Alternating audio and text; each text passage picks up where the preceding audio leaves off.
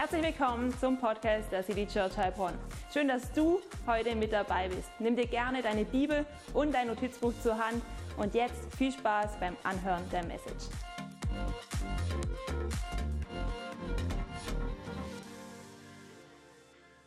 Ich liebe es, wenn wir, wenn wir solche Church News feiern können. Hey, ich sage euch, es liegt eine richtig gute Season vor uns. Gott hat Lust, unseren Garten zu bewässern. Das sieht man schon an dem undichten Dach hier. Das wird diese Woche gefixt. Also lasst euch, da, lasst euch dadurch nicht ablenken. Es wird jetzt ein bisschen tropfen, aber diese Tropfen, die sind gut. Die werden niemand von uns umbringen. Hey, ich weiß nicht, ob du dich erinnerst, in welcher Predigtserie wir sind. Wir sind in einer Serie zum Thema Nehemia, oder? Hey, wir haben uns diesen Mann angeschaut aus dem Alten Testament, auch wenn du heute zum ersten Mal da bist. Da wollen wir ein bisschen tiefer reingehen. Ein Mann, von dem wir so viel lernen können. Und wir haben letzte Woche uns angeschaut, Sarah hat uns reingenommen, den Gedanken, was es bedeutet, hungry für Gott zu sein, also durstig nach Gott zu sein. Ja, es bedeutet nämlich, hey, dass wir das Wort Gottes verstehen wollen, dass es uns ein Anliegen ist. Und dass, wenn wir dann etwas verstehen, dass wir dann bereit sind, Buße zu tun. Das heißt, umzukehren, dass sich in unserem Handeln etwas verändert. Und es bedeutet auch, dass wir dann ein Commitment eingehen, einen Schluss fassen, uns zu verpflichten, ey, ich möchte nach dem Wort Gottes leben. Das ist mir so richtig wichtig. Und wie genial sind diese Momente, wo du erkennst, etwas Neues im Wort Gottes und etwas beschließt, in deinem Leben zu ändern. Gott möchte da so richtig Segen drauf legen. Und weißt du, vielleicht warst du bei den 21 Tagen dabei, bei uns jetzt in der Kirche. Wir haben drei Wochen ja lang gebetet im September und vielleicht hast du gedacht, Mann, das ist so gut. Das ist so gut, ich möchte jetzt meinen Morgen auch mit Gebet starten und mit Bibel lesen, ja. Aber manchmal, da nimmt man sich das so vor und denkt so, jetzt, jetzt wird es richtig laufen, ja. Jetzt werde ich so mit Gott connecten jeden Tag und dann kommt doch irgendwas dazwischen, ja. Und es läuft dann doch nicht so, es läuft dann nicht so ideal, wie man sich das vorgenommen hat. Und ich glaube, du kennst solche Momente, es passiert immer wieder, ja? Oder vielleicht hast du dir vorgenommen, hey, ich möchte regelmäßig Sport machen, weil du weißt ja, hey, unser Körper, der ist Gott nicht egal, ist der Tempel des Heiligen Geistes. Und dann merkst du plötzlich, ja, du willst eigentlich laufen gehen und dann kommt irgendwas dazwischen und du kommst halt doch nicht dazu, Sport zu machen und du kommst so ein bisschen davon ab. Oder vielleicht ist es bei dir so der Abend, dass dir vorgenommen, oh yes, diese ganzen Serien gucken und so und, und, und, und einfach Videos gucken, egal wo, das ist nicht so das Wahre. Ich möchte eigentlich abends, möchte ich lesen, ich möchte was Gutes in meinen Kopf reinkriegen, was nichts mit so einem leuchtenden Screen zu tun hat, ja? Und dann hast du dir so vorgenommen, ich werde jetzt abends immer lesen und zack, hast es ein paar Tage gemacht und dann bist du wieder abgedriftet und es ist einfach passiert, dass du davon abgekommen bist, ja?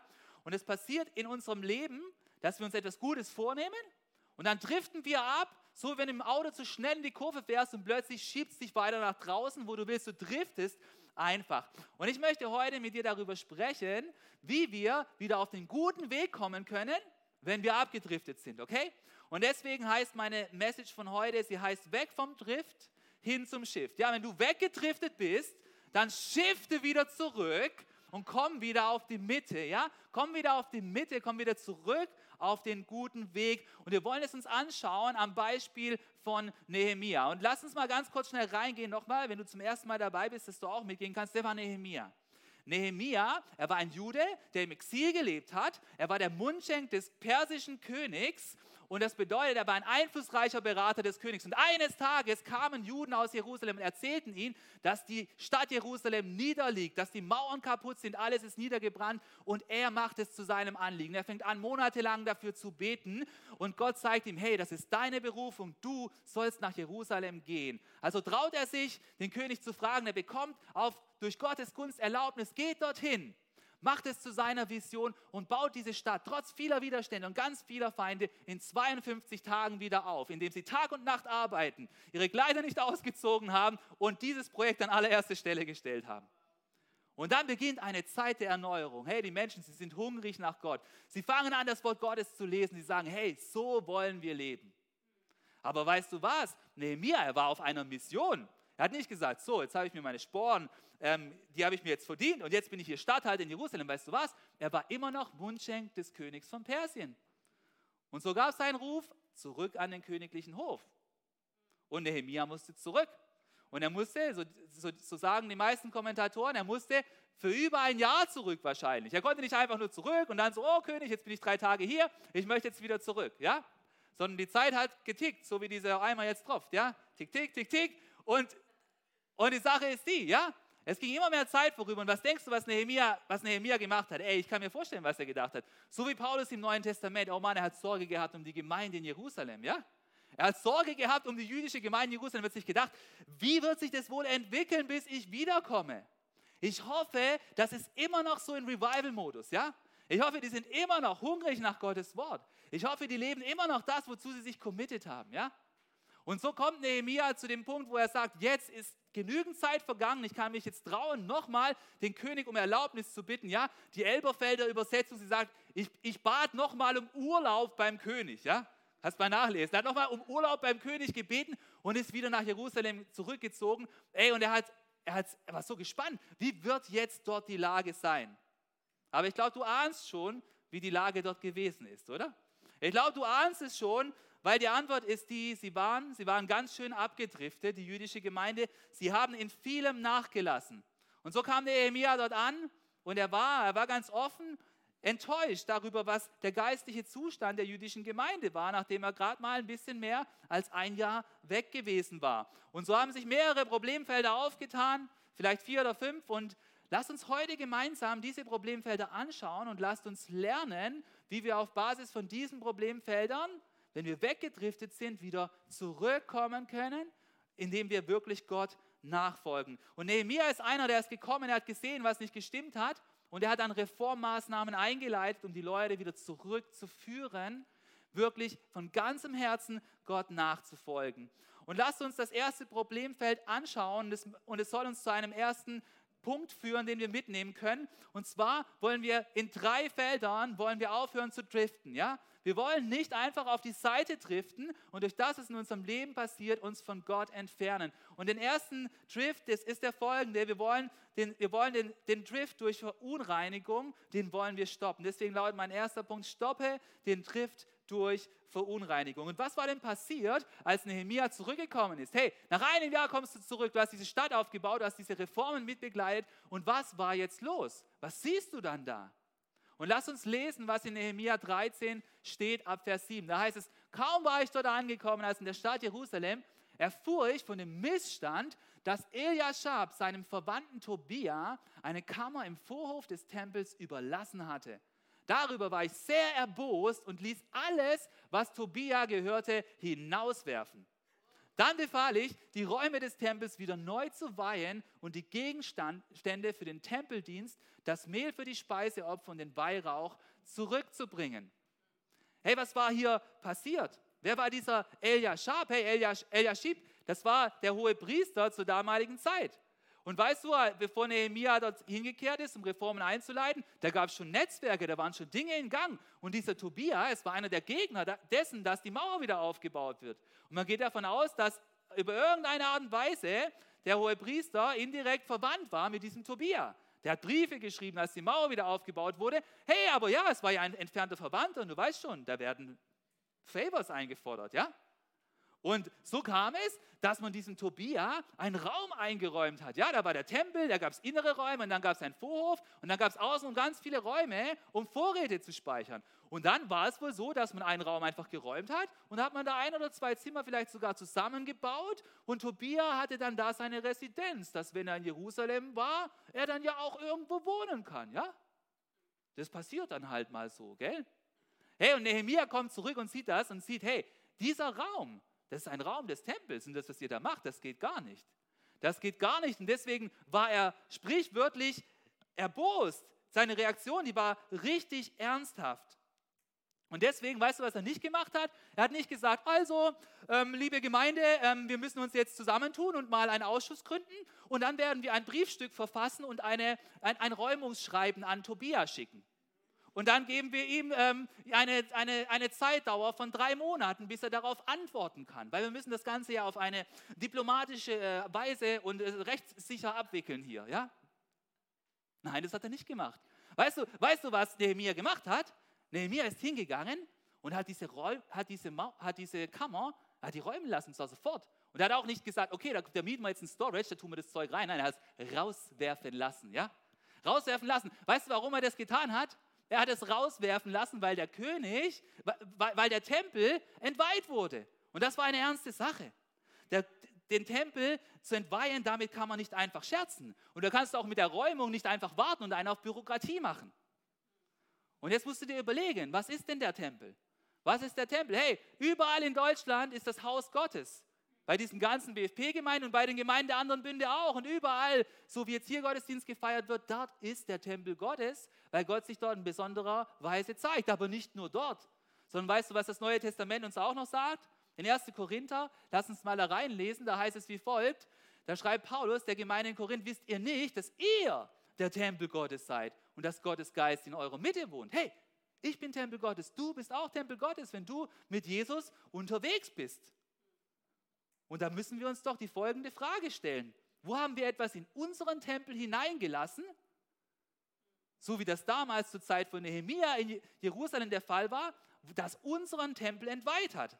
Und ich möchte dir diese Frage mitgeben. Gibt es da etwas, das ich aus meinem Leben dem Tempel Gottes mit Entschluss hinauswerfen sollte? Ich glaube, es gibt Dinge, die kommen in unser Leben rein, so wie das damals bei Nehemia der Fall war. Und wenn du die entdeckst, wenn das Wort Gottes dir zeigt, dann musst du keine Räumungsschreiben schicken, dann musst du jetzt sofort handeln. Du musst es rauswerfen, ja? Gibt es da vielleicht etwas, das nicht in dein Leben hineingehört, ja? Hast du vielleicht eine Sucht, die in deinem Leben drin ist? Spielst du mit dem Alkohol, hast du eine Alkoholsucht und die muss raus, dann wirf sie raus, wirf jetzt die Flaschen raus. Hast du vielleicht eine Spielsucht am Laufen, dass du dich kannst absetzen und immer weiter spielen musst, wirf sie raus. Oder ist bei dir eine Seriensucht, du fängst an, eine Folge zu gucken, du kannst nicht absetzen. Du musst unbedingt dann mehrere Tage einlegen, bis es zu Ende ist. Wirf's raus. Oder hast du vielleicht Pornosucht und kommst nicht los von dieser Abhängigkeit wirf es raus aus deinem Leben. Hey, und es geht nicht nur um Männer, das geht auch bei Frauen. Hast du Shoppingsucht, wo du siehst was, hey, es wird Herbst, ich brauche die neue Kollektion. Uh. Und plötzlich ist das ganze Geld weg. Hast du Shoppingsucht, musst du unbedingt shoppen. Oder vielleicht Esssucht, du kannst, du findest kein Ende. Hey, setz jetzt einen Schlussstrich. Triff jetzt eine Entscheidung. Wirf das mit Entschluss aus deinem Leben raus. Hey, wenn du Alkohol noch stehen hast, egal wie teuer der ist, schmeiß ihn jetzt raus. Schmeiß ihn jetzt raus. Spiel nicht rum, wenn das deine Sucht ist. Hey, wenn du noch irgendwelche Lizenzen und Zugänge hast, wirf sie weg. Lösch das raus. Du musst es mit Entschluss tun.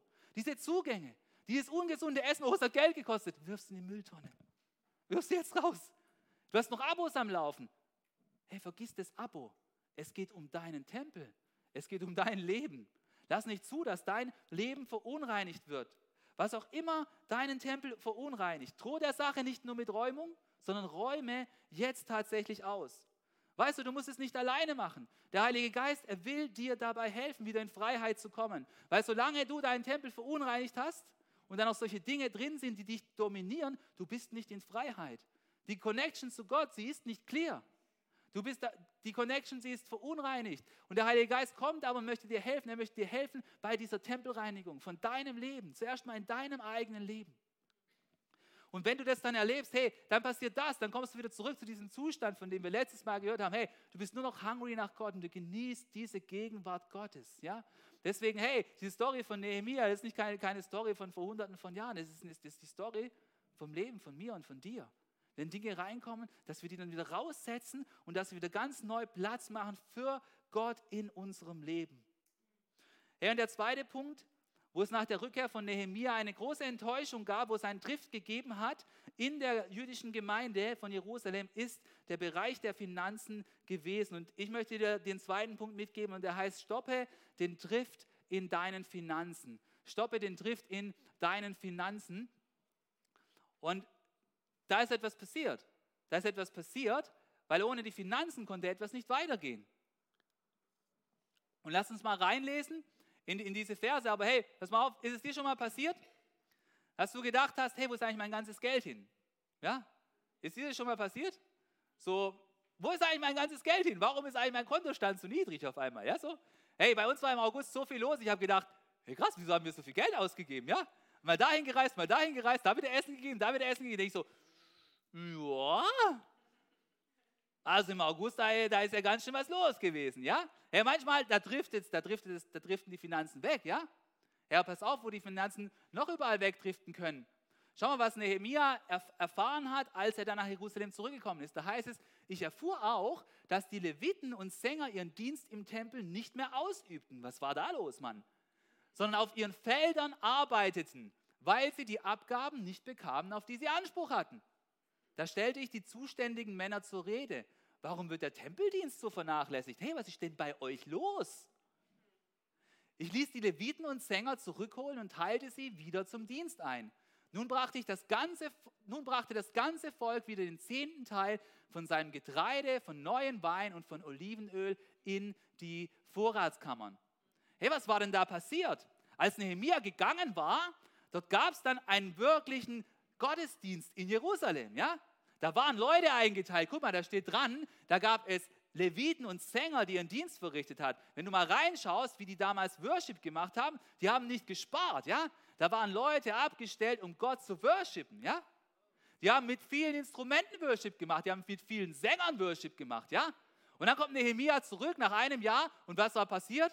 Die haben gesagt, oh ja, reicht doch auch aus, wenn da einer mit einer Gitarre spielt, oder? Reicht doch aus, Mann. Was soll das? Hey, so viel, so viel ist doch gut genug, oder? Ja? Eine Gitarre und so, und Gott, Gott, Gott, zieht ja das Herz, ja? Gell? Dann machen wir einfach so, wie es jetzt halt gerade mal klappt.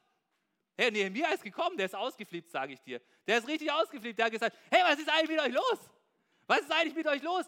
Wir hatten doch Worship mit der kompletten Band hier, oder? Wir hatten Worship mit der kompletten Band am, Start. Wir hatten so viele Sänger am Start. Wir haben Gott richtig angebetet. Wir haben Gott groß gemacht. Es war nichts zu viel. Und jetzt komme ich hier zurück nach einem Jahr. Und was ist, was ist hier eigentlich passiert? Und dann sagt er, hey, Lass uns zurückgehen. Lass uns zurückgehen und tatsächlich Gott wirklich anbeten und einen großartigen Gottesdienst machen. Ja, aber Nehemia, du siehst doch, dass bei uns gerade die Ölpreise steigen. Hey, ja, bei uns allen steigt der Ölpreis, aber hey, ist die Frage, vertraust du wirklich Gott, dass wenn wir Gott zuerst anbeten, dass dann etwas in Bewegung kommt? Hey, Nehemia ist gekommen und hat gesagt, hey, warum habt ihr den Tempeldienst vernachlässigt? Warum habt ihr gesagt, dass Gott anzubeten nicht mehr so wichtig ist? Lasst uns doch zurückkehren dazu, das wieder richtig zu machen. Ja, und ich möchte, ich möchte dich mit hineinnehmen in diese Frage. Bist du vielleicht auch mal Teil gewesen oder bist du vielleicht auch Teil vom Volk, das so gehandelt hat? Hast du auch vielleicht das Haus Gottes im Stich gelassen? Hey, die Gemeinde von, von Jerusalem, hat damals das Haus Gottes im Stich gelassen. Der Nehemiah war weg und dann ist jeder auf den niedrigsten Energiezustand zurückgefallen. Nämlich auf den Zustand, einfach nur nach sich zu schauen. Schau mal, was mit den Leviten passiert ist. Ja, wir müssen ja auch nach uns gucken. Gut, dann müssen wir halt wieder aufs Feld stehen und unser Feld beackern, oder? Ja, aber Gott hat gesagt, hey, lasst uns gemeinsam Church sein, lasst uns eine Gemeinde sein und lasst uns zuerst das Haus Gottes bauen. Was für eine tragische Situation, als Nehemiah zurückgekommen ist. Und lasst uns diese Tragik nicht in, der, in die heutige Zeit mit hineinbringen. Weißt du, da steht dran, Nehemiah das Volk ermutigt, wieder den zehnten Teil zu bringen, damit im Haus Gottes Gottesdienst gemacht werden kann, damit wir die Gegenwart Gottes erfahren können. Und ich möchte auch uns ermutigen, dass wir in diesem Herzen unterwegs sind, das Nehemiah hatte. Dass wir es ermöglichen, Gott anzubeten, weil ich glaube, Gott hat heute noch die gleiche Idee, sein Haus zu bauen. Dadurch, dass wir auch dieses Vorbild annehmen, was wir schon aus dem Alten Testament kennen, dass wir 10% in das Haus Gottes hineinbringen. Das ist ein gesunder Maßstab von Großzügigkeit. Ich glaube, es hört nicht mal da auf. Ich glaube, wir sind sogar eingeladen, noch mehr in Gottes Haus hineinzubringen. Zehn Prozent von dem, was wir erwirtschaften, in Gottes Haus. Warum? Dass wir Gott worshipen können, dass wir seine Gegenwart erfahren, dass wir erfahren können, wie großartig es ist, gemeinsam Church zu bauen. Und vielleicht fällt es dir gerade jetzt schwer, wo du siehst, hey, eine Gasflasche, hey, wir haben heute, wir haben am Samstag eine Gasflasche gekauft. Vor der Krise, da hat eine Gasflasche, glaube ich, 30 Euro gekostet, oder? so eine Grillgasflasche. Jetzt kostet so eine Gasflasche 70 Euro. Das ist real, oder? Das ist real. Aber hey, die Frage ist doch die, glaubst du, dass wir jetzt zuerst im Haus Gottes sparen sollten? Ich glaube, dass die Menschen jetzt wie niemals zuvor nach Gott schreien. Ich glaube, wenn wir jetzt Gott an erste Stelle setzen, trotz Inflation, die bei 10% liegt und trotz Preissteigerung, ich glaube, dann wird Gott uns immer noch mehr segnen. Und deswegen, ich möchte dich einladen, dir diese schwierige Frage zu stellen. Dass du, den Heiligen, dass du zum Heiligen Geist betest und ihn folgendes fragst, Heiliger Geist, bitte zeige mir, wo ich das Haus Gottes im Stich gelassen habe. Hey, es gibt immer wieder Not. Und ich sage dir was, die Not, die kannst du nicht timen. Guck mal, hier tropft es jetzt. Das muss gerichtet werden, oder? Hast du irgendwelche Termine diese Woche? Ich habe auch welche, ja. Aber jetzt tropft es. Jetzt tropft es halt, also muss etwas passieren. Und es passieren immer wieder solche Momente, wo es notwendig ist, dass wir einstehen, wenn etwas, wenn etwas bewegt werden muss. Dann müssen wir jetzt etwas bewegen. Und ich glaube, deswegen ist es so wichtig, dass wir das Haus Gottes nicht im Stich lassen. Es, pass es passieren Dinge, die von uns Planänderungen erfordern. Und ich glaube, wenn wir das Haus Gottes an erste Stelle setzen, dann wird Gott uns nicht verlassen. Er wird unser Haus bauen. Und ich möchte dich ermutigen, dass du Mut hast, vielleicht zum ersten Mal deinen Zehnten zu geben. Oder dass du auch Mut hast, wieder deinen Zehnten zu geben. Es gibt so viele Bereiche, wo das wirklich einen Unterschied macht, ob wir ins Haus Gottes reingeben, so wie zur Zeit von Nehemiah, oder ob wir es nicht tun. Hey, wir hatten am Freitag ein geniales Welcome-Dinner. Wir saßen am Tisch mit einigen Leuten da und wir haben herausgefunden, dass wir sieben verschiedene Sprachen sprechen an diesem Tisch. Das ist nicht der Hammer, oder? Ich habe mir gesagt, wir wollen eine, eine Church sein, ja? Wir wollen eine Church sein mit 300 Besuchern, das ist unsere Vision, ja? Wenn ich so darüber nachdenke, wir sind jetzt Teil von diesem Bund freier Pfingstgemeinden. Vor, vor neun Jahren waren wir null. Jetzt sind wir so viele, wie wir jetzt sind. Aber ich glaube, Gott möchte, dass noch mehr Leute zu unserer Gemeinde hinzukommen. Wir glauben, dass wir einmal 300 Leute sein werden. 30 Kleingruppen, das ist unser Traum. Hey, aber wir träumen auch von drei Sprachen. Und das steht da dafür, hey, dass wir international sein wollen. Hey, bei dem Himmel, da werden Menschen aus jeder Nation Gott anbeten. Schau dich mal hier um, wie viele Nationen wir hier haben, wie viele Sprachen wir hier sprechen können. Ich glaube, heute in diesem Gottesdienst, da können wir mehr als zehn Sprachen. Und mir liegt es so am Herzen. Guck mal, wir haben da hinten eine Translation jetzt am Laufen. Das ist eine Bruchbude, wo die jetzt drin sitzen müssen. Ja? Hey, durch, durch Finanzen, dadurch, dass wir ins Reich Gottes gehen, können wir zum Beispiel eine Kabine aufstellen, wo unser Translator nicht in einer Bruchbude drin sitzen muss.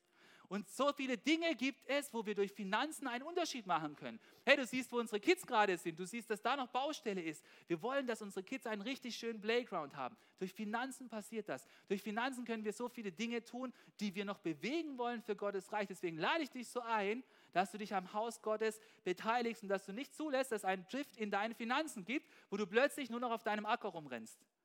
Ich sag dir, wenn du auf deinem Acker alleine rumrennst ohne Gottes Segen, das ist nicht so gut, wie wenn du auf dem Acker Gottes investierst und dann mit Gottes Segen unterwegs bist in deiner Woche.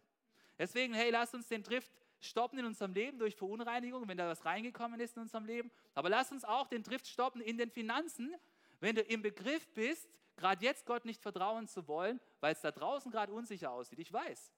Aber weißt du was? Es gibt nichts Sicheres, als sich zu Gott hinzuwenden und zuerst in sein Reich zu geben.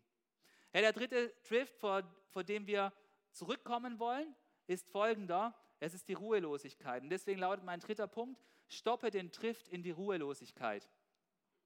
Da ist etwas passiert in der jüdischen Gemeinde dort in Jerusalem. Und ich glaube, wir alle kennen das, dass wir so ein ruheloses Leben leben. Oder dass zumindest die Gefahr da ist, dass es immer stärker wird. Ja? Da haben wir dieses wunderbare Device da in unseren Taschen, das die ganze Zeit bimmelt und glimmelt. Ja? Und dann haben wir diese ganzen wundervollen Angebote. Hey, selbst in der Church-Welt, wenn ich jetzt online gehe, ja, dann sehe ich so, hey, gefühlt in den nächsten zwei Monaten dreimal so viele Konferenzen oder Church-Events wie die letzten sechs Monate zusammen. Und ich denke so, hey, Hilfe, wo soll ich da jetzt hingehen? Was ist da jetzt für mich dran? Ich denke so, hey, beruhig dich, ja. Das, was vor deiner Türe ist, ja. Das ist, und vielleicht kennst du das auch bei der Arbeit, ja, bei, bei jedem ist gerade bei der Arbeit so ultra viel los. Du musst noch voll die Deadlines einlösen und dann sind so viele Einladungen und Mann, das sind Geburtstage und dann hast du dieses Event und da ist noch was und du kommst schon gar nicht mehr zurecht in deinem Kopf, weil einfach so viel los ist und du bist so ruhelos. Und weißt du, Gott hat da etwas installiert gegen diese Ruhelosigkeit, hat ein Konzept erfunden, das nennt sich der Ruhetag. Das hat Gott sich, das hat Gott sich überlegt. Und wir sind so gut, diesen Ruhetag nicht mehr zu nehmen, oder? Wir nehmen diesen Ruhetag nicht mehr und Gott hat den Ruhetag aber installiert und hat gesagt, hey, am Ruhetag soll keine Arbeit stattfinden, bis auf die gottesdienstliche Arbeit. Das war damals so und ist heute so. Zum Gottesdienst kommen, das ist nicht Arbeit. Der Ruhetag ist der Tag, wo du Gott begegnest. Ja? Und Gott hat dieses Konzept eingeführt und was machen wir? Wir kommen und brechen dieses Konzept und fangen an, durchzuarbeiten, durcherreichbar zu sein und die ganze Zeit rumzumachen.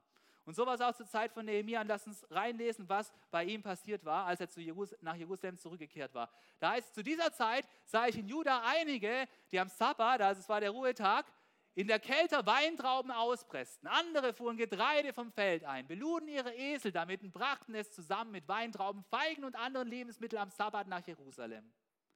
Mann, die waren ja eifrig, oder? Nachdrücklich warnte ich sie davor, ihre Waren zum Kauf anzubieten, ja?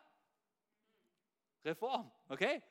Es wohnten auch einige Türer in Jerusalem. Selbst am Sabbat verkauften sie an die Judäer Fische und andere Waren, die sie nach Jerusalem gebracht hatten.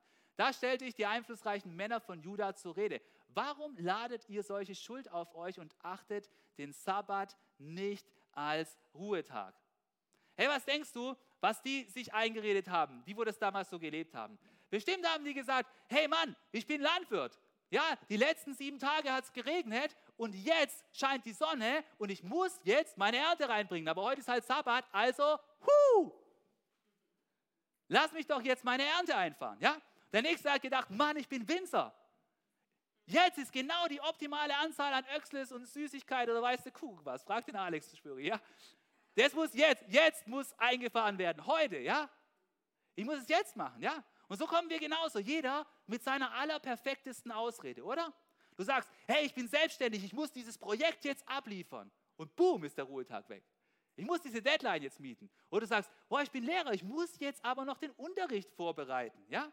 Und es geht leider an keinem anderen Tag. Und jeder davon hat den allerperfektesten Grund, den Ruhetag nicht einzuhalten, oder? Und dazu haben wir noch diese geniale Idee, ständig erreichbar sein zu müssen und uns Sklaven dieser Erreichbarkeit zu machen. Achte mal darauf, wie viele deiner Freunde, wenn sie ihr Handy auf dem Tisch liegen haben, ständig davon unterbrochen werden, dass es leuchtet. Das leuchtet, egal wegen was. Die lassen sich versklaven durch diese ständige Unterbrechungskultur. Es leuchtet, ach, muss nur kurz gucken. Ach, okay, war ja nur eine Instagram-Notification. Oh, es leuchtet. Ah ja, es war ja nur der. Oh, ja, Amazon. Ah ja, das Paket. Oh, Gehen Sie schon durch, ey. Mein Handy ist zu weit weg.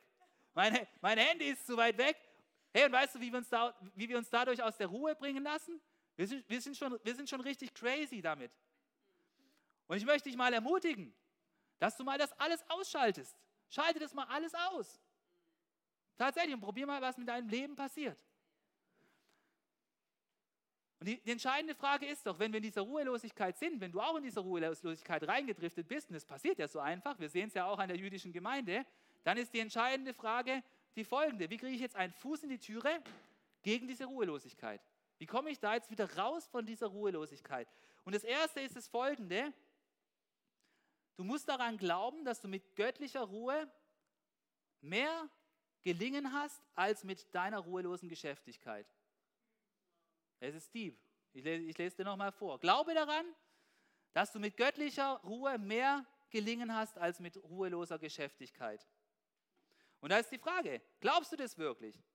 Glaubst du wirklich, dass wenn du Gott an erste Stelle setzt, in allem, das ist mir egal, was dein Lebensentwurf ist, in allem, weil das so ist das Prinzip bei Gott, in allem, dass du dann mehr gesegnet bist, als wenn es du irgendeinen Lebensbereich, egal welcher, rauspickst und sagst, nein, der muss vor Gott stehen. Glaubst du das wirklich? Es liegt daran, ob du das wirklich glaubst. Glaubst du daran, dass dein Business mehr gesegnet ist, wenn du den Ruhetag einhältst oder wenn du durcharbeitest, um die Deadline zu mieten? Glaubst du es wirklich? Glaubst du wirklich, dass deine Arbeit mit sechs Tagen, dass sie mehr gesegnet ist, als wenn du sieben Tage durchhasselst? Und egal wann arbeitest, ohne Kontakt zu Gott. Hey, ich möchte dir Folgendes sagen. Aus der göttlichen Ruhe heraus kommt die Kraft für die Herausforderung der Geschäfts Geschäftigkeit.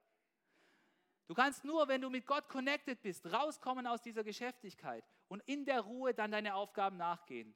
Es sind immer sechs Tage Arbeit mit Gott drin, besser als sieben Tage Arbeit ohne Gott. Glaub mir das. Die Effektivität, die steigt nicht ins Grenzenlose. Solange du aber so kleingläubig bist und denkst, dass es auf die paar Stunden ankommt und dass du es alleine besser hinkriegst, dann bist du leider auf dem Holzweg. Deswegen, hey, ich möchte dich ermutigen, dass du den Sprung wagst und Gott mehr vertraust als deinen Deadlines. Dass du auf die göttliche Ruhe setzt.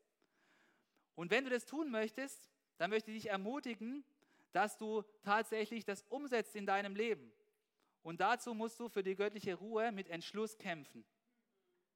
Weil weißt du was, die Geschäftigkeit, die ist wie so ein Verkäufer, so ein Vertriebler, der ständig vor deiner Türe lauert. Kennst du das? Früher gab es so Staubsaugervertreter, ja? Wer kennt die noch, ja? äh, Vorwerk und so. Ich sage jetzt aber lieber keine Namen, es gibt ja noch andere Marken. Ja? Okay, die kommen, ey, die klopfen bei dir an, ey, die, die, die wow, da sind sie in der Türe drin und schon, äh, schon ziehen die das letzte Staubkorn aus deinem Sofa raus. Ja? Oder? Ey, die sind die, die, die, sind die allerbesten. Du, ey, plötzlich hast du einen Staubsauger komplett set, das wolltest du eigentlich gar nicht, aber du hast es jetzt. Und natürlich, und natürlich saugst du jetzt viel besser als vorher, ja? Ey, und ich sag dir, diese Geschäftigkeit, die, die, ist, so wie so, die ist wie so ein Händler, die haben es richtig drauf. Und pass auf, deswegen, das hat Nehemiah gewusst, der hat gewusst, diese Händler, die wollen ihr Zeug an den Mann bringen, ja? Die wollen unbedingt ihr Zeug an den Mann bringen. Und hey, Manchmal, da kannst du am Sonntag besonders geilen Umsatz machen. Amazon, Zalando, was denkst du, was die für Umsätze am Sonntag machen? Frag mal hier den Alex, der kriegt das raus. Startup-Ingenieur, der weiß, die, wo die Umsätze laufen. Am Sonntag kannst du Business machen, online, ba. Hey, die sind so schlau, sich bei dir reinzusneaken, da wo du eigentlich Ruhe haben solltest. Und lass mal lesen, was Nehemiah gemacht hat.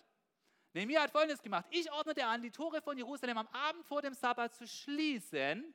Sag mal schließen schließen. Ey, du musst die Tore schließen in deinem Leben, wenn du Ruhe haben willst, ja?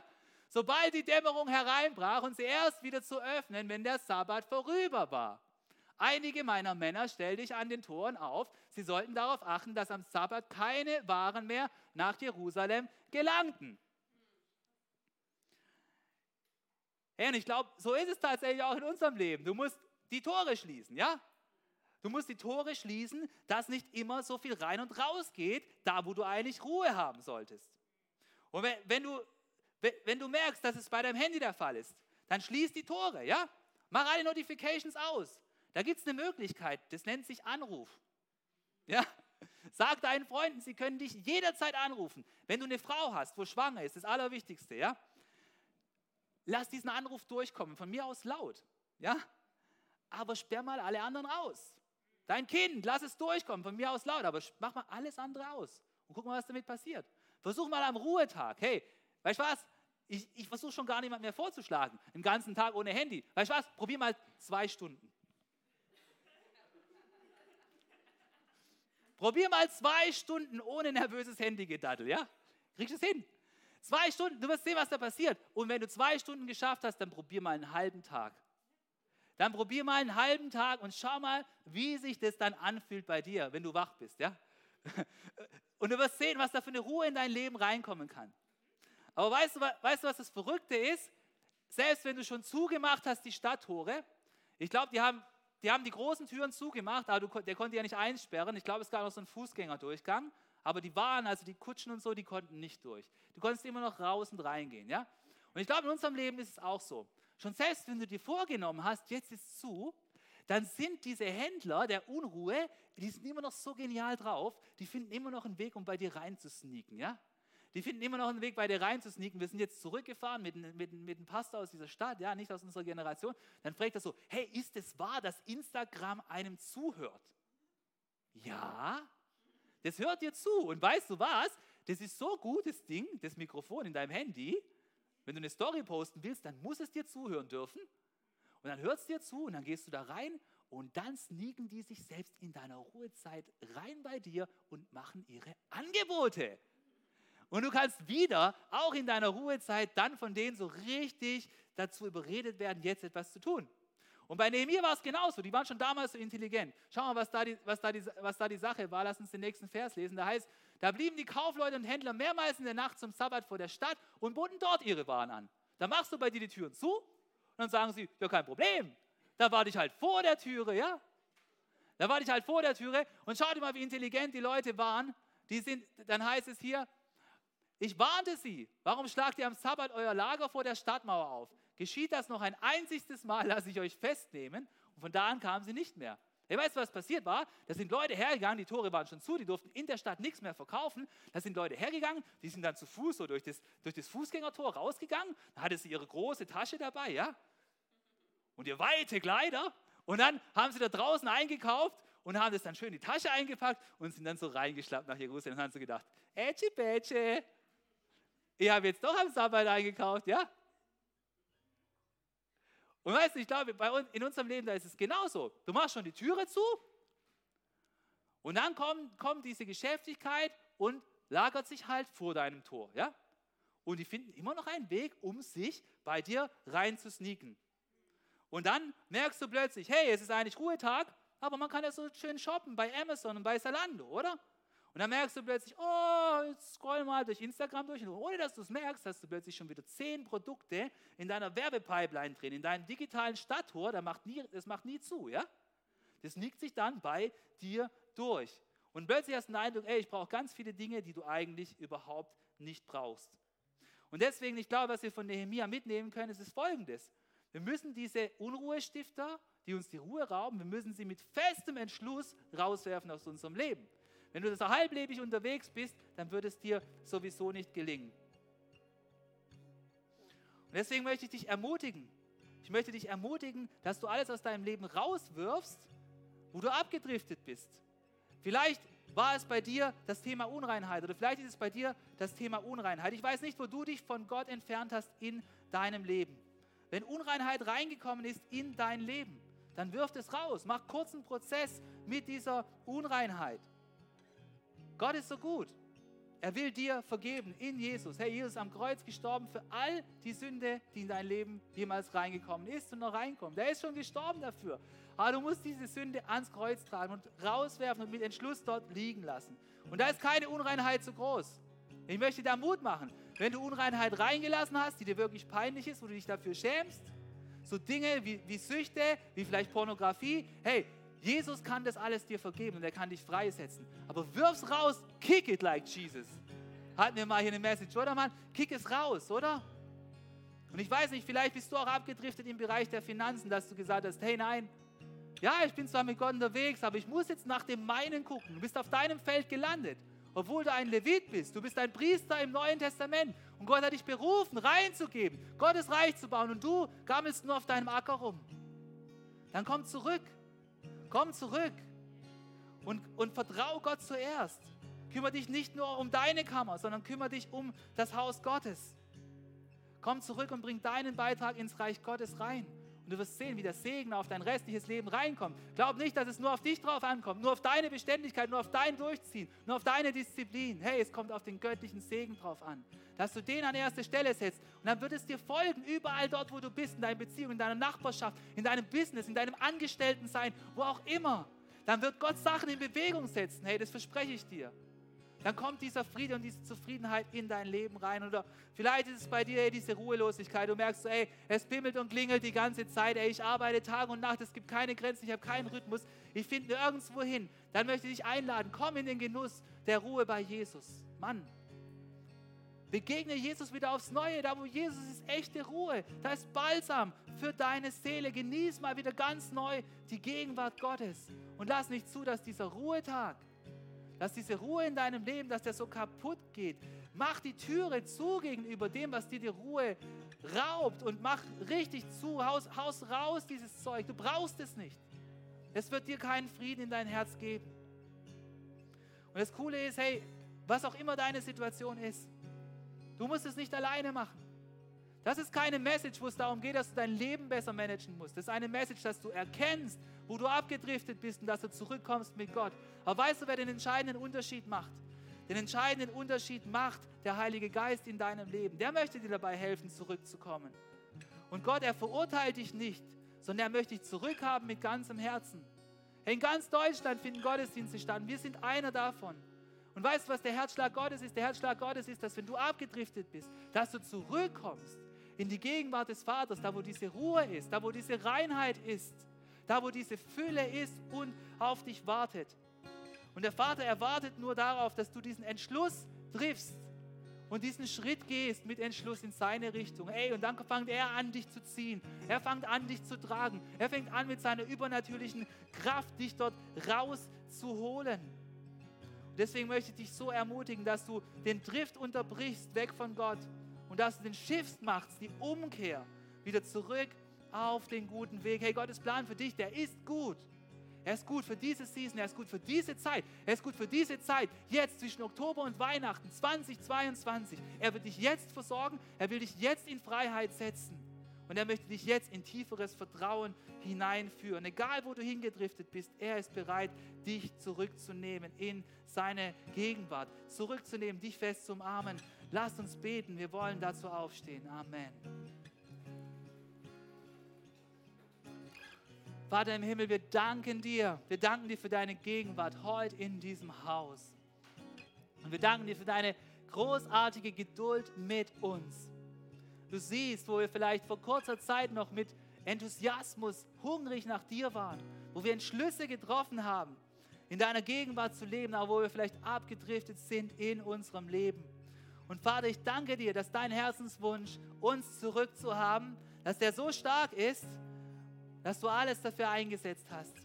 Und dass du alles bereit bist, dafür in Bewegung zu setzen. Und Gott, wir danken dir für das Beispiel von Nehemia, der sein ganzes Leben hingegeben hat, seinen Lebensentwurf geändert hat, um deiner Berufung nachzugehen, um sein Volk, um dein Volk in Jerusalem wieder hinzuführen zu dir, zu einer echten, tiefen Beziehung, zu einem Volk, das hungrig nach dir ist, nach deiner Gegenwart.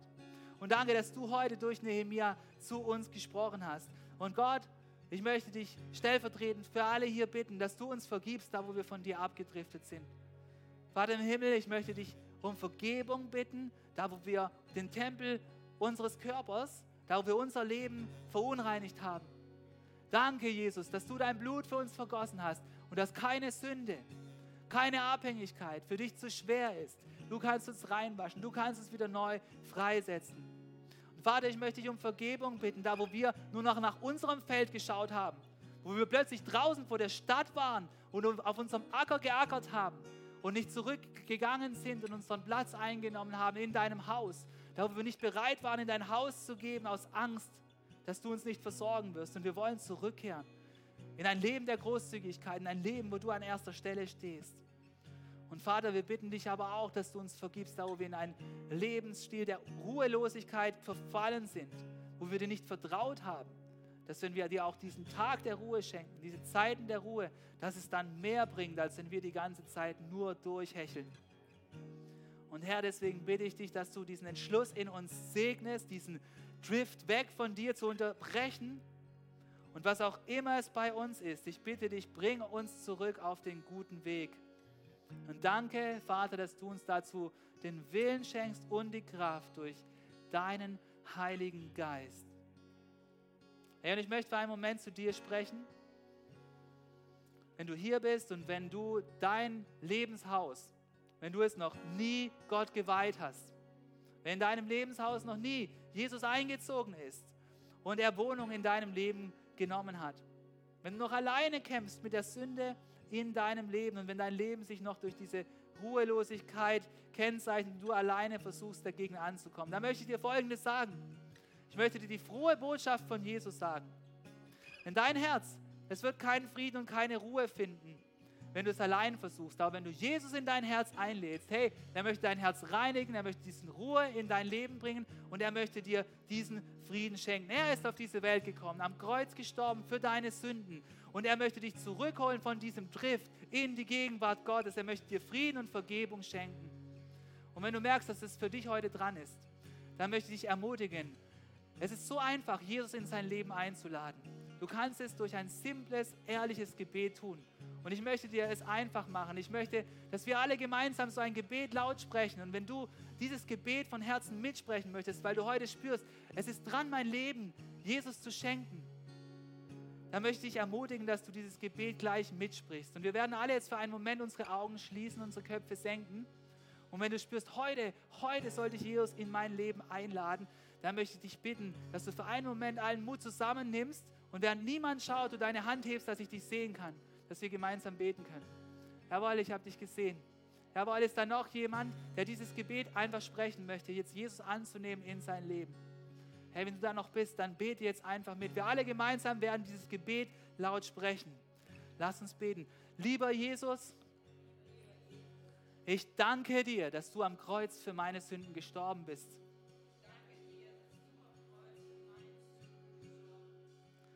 Heute lade ich dich in mein Leben ein. Bitte vergib mir. Bitte reinige mein Herz und nimm du Wohnung in meinem Leben. Ich danke dir für das Geschenk des Friedens. Ich danke dir für das ewige Leben. Und ich danke dir, dass ich ab heute ein Teil deiner Familie bin. Danke, dass ich ein Kind Gottes sein darf. Danke, Jesus. Amen, Amen. Hey, lass uns Gott einen Applaus geben, weil Gott ruft Menschen zu sich.